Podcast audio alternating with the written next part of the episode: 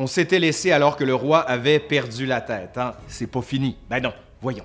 Le roi exécuté, Marie-Antoinette, loin dans la prison du Temple, entend les cris de joie du peuple de Paris. Elle s'agenouille devant son fils et reconnaît immédiatement en lui Louis XVII, le nouveau roi de France. Le roi est mort, vive le roi, dit-on à l'époque pour signaler qu'il n'y a pas de vacances sur le trône et que l'on reconnaît le successeur dès la mort du souverain.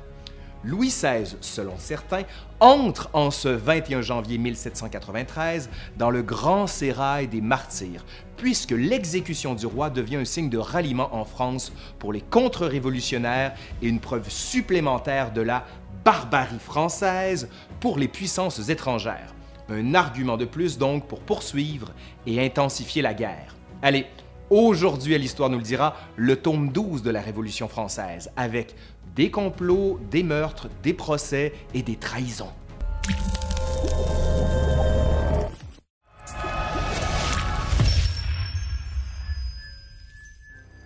L'Espagne et le Portugal se joignent à la coalition anti-française en janvier 1793 et le 1er février, la France déclare la guerre à la Grande-Bretagne et aux Provinces-Unies. Lafayette parti, il ne reste que le général Dumouriez, artisan des victoires de Valmy et de Jemappes, mais en ce 5 avril 1793, lui aussi passe à l'ennemi.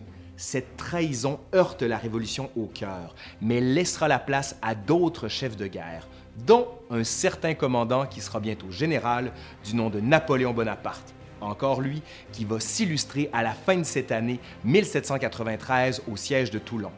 Le 24 février 1793, on procède à la levée de 300 000 hommes aptes au combat. Il s'agit en fait d'une réquisition et ce sont les classes les plus pauvres qui sont amenées à défendre les valeurs de la République. Pourtant, seulement 97 000 hommes sont enrôlés et de ce chiffre, seuls 37 000 sont prêts à partir. C'est toutefois à Paris que la Révolution va connaître un tournant.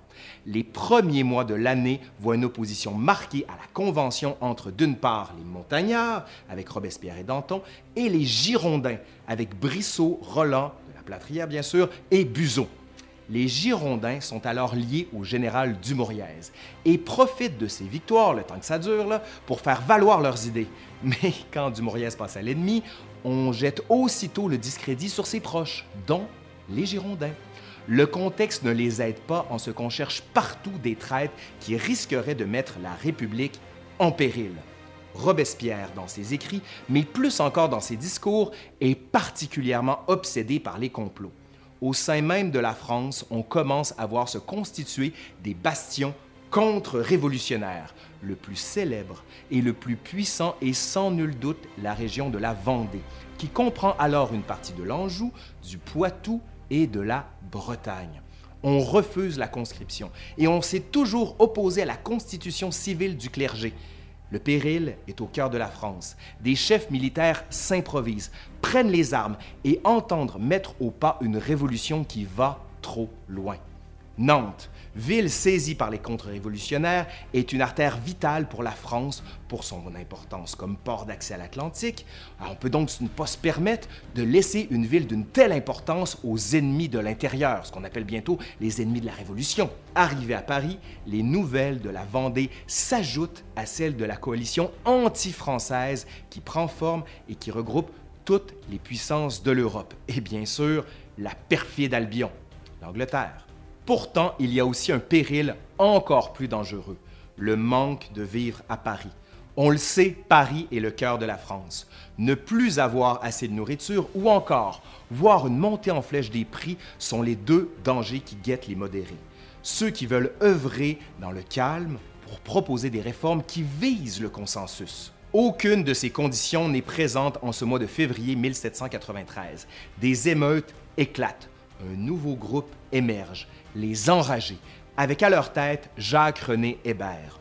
On assiste à la radicalisation des groupes politiques.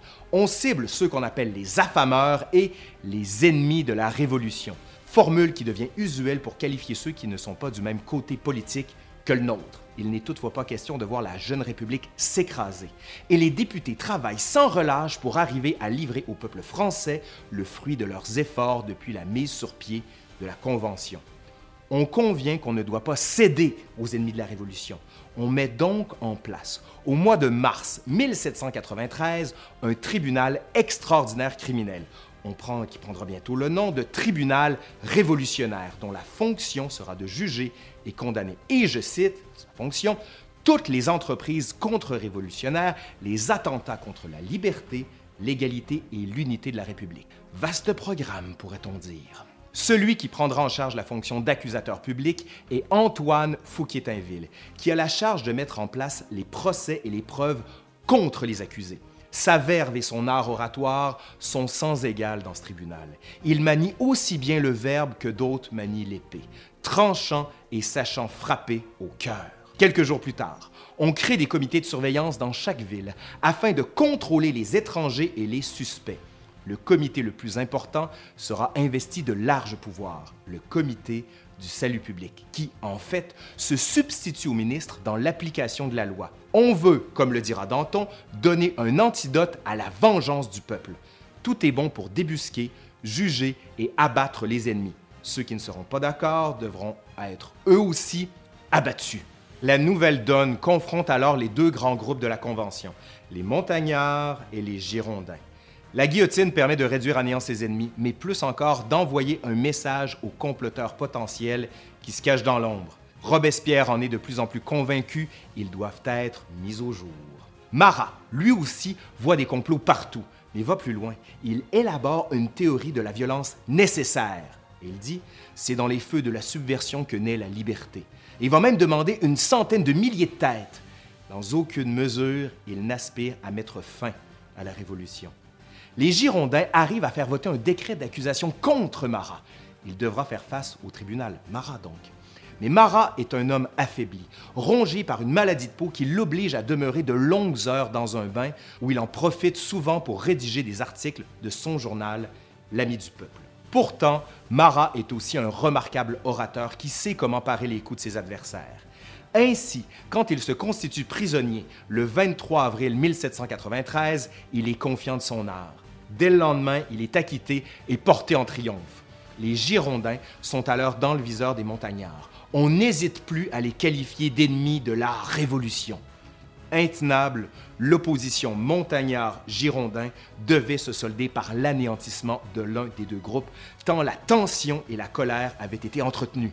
Les montagnards savaient comment canaliser les réclamations des sans-culottes et pointer vers les Girondins. Avec la trahison de Dumouriez que soutenaient les Girondins, mais aussi après l'épisode raté du procès de Marat, les Brissot, Vergniaud, Pétion et Roland savaient que des heures noires les attendaient. Dumouriez, passé à l'ennemi, met alors en garde la Convention qu'il entend marcher sur Paris, et je le cite, pour purger la France des assassins et agitateurs. La situation militaire se dégrade rapidement. Toutes les victoires sont rapidement effacées par de cuisantes défaites. Les Prussiens reprennent leur marche et avancent vers la France. Le peuple gronde. Les sans-culottes entendent faire valoir leurs revendications par la force, si cela est nécessaire la Convention siège dans une ambiance électrique. On attaque de front une dizaine de dossiers fondamentaux qui tous risquent de ruiner les acquis de la Révolution. Pour soulager le peuple et se donner un peu de répit, la Convention vote ce qu'elle qualifie de maximum, qui est, en fait, l'établissement d'un prix maximum pour les denrées de première nécessité. On veut ainsi régler le problème de la trop grande variation des prix. C'est trop peu. Robespierre se lève et pointe du doigt les Girondins qui sont totalement dépassés par les événements. Nous sommes en juin 1793. Les enragés et les sans-culottes campent leur position devant les boutiques. On veut du pain, on en aura. Le 1er et le 2 juin, 29 députés membres des Girondins sont arrêtés. C'est la fin. Les montagnards et leurs chefs charismatiques peuvent enfin prendre le pouvoir et l'exercer sans partage. Le 23 juin 1793, la nouvelle Déclaration des droits est soumise à la ratification des Français. Deux millions l'approuvent et environ une dizaine de milliers disent non. Trois hommes aspirent à diriger la France. Robespierre, Danton et Marat, tous montagnards. Mais on aurait tort de croire que le groupe est homogène et œuvre vers un but commun. Il est plutôt traversé de tensions qui risquent à tout moment de créer encore des impasses. Marat n'est pas aussi présent que ses deux acolytes. Ses problèmes de santé l'empêchent d'avoir une présence soutenue dans l'espace public. Pourtant, ses textes, ceux de son journal, L'Ami du peuple, sont lus et relus et commentés partout, à Paris comme en province. C'est d'ailleurs en province, à Caen, qu'une certaine Charlotte Corday a pu lire ces lignes publiées par Marat. Et il dit Il y a une année que cinq ou six cents têtes abattues vous auraient rendu libre et heureux. Aujourd'hui, il faudrait en abattre dix mille. Sous quelques mois peut-être, en abattrez-vous cent mille et vous ferez à merveille. Âgée de 25 ans, Charlotte Corday, descendante de l'un des plus grands tragédiens qu'est Pierre Corneille, en a froid dans le dos. Marat, selon elle, est en train de pervertir la Révolution. Il est l'ennemi à abattre. Il va trop loin. Ainsi, par respect pour les principes qui ont fait la Révolution, elle décide de se sacrifier. Elle part de Caen et arrive à Paris en juillet 1793. Elle se présente au domicile de Marat. Elle affirme lui révéler les noms des Girondins en exil qui se cachent à Caen. Au moment où Marat, qui dans son bain s'apprête à écrire, Charlotte Corday, en ce 13 juillet 1793, plonge le long couteau de cuisine qu'elle avait acheté dans le corps de Marat. Marat meurt aussitôt. On apprend son assassinat et l'homme est porté en triomphe. Son œuvre est encensée. On porte ses restes au Panthéon. Quelques mois plus tard, tandis que Charlotte Corday est jugée et condamnée à mort le 17 juillet, et dit, pour expliquer son geste, J'ai tué un homme pour en sauver 100 000. Pourtant, cet été 1793, c'est la guerre qui va devenir le grand sujet de discussion, mais plus encore le catalyseur d'un ensemble de décisions qui, à terme, vont venir mettre en suspens la Constitution, la Déclaration des droits de l'homme et l'idéal même de la Révolution. L'offensive de la coalition anti-français est de plus en plus menaçante. La Savoie est envahie, la place forte de Mayence est abandonnée et Valenciennes tombe elle aussi le 27 juillet.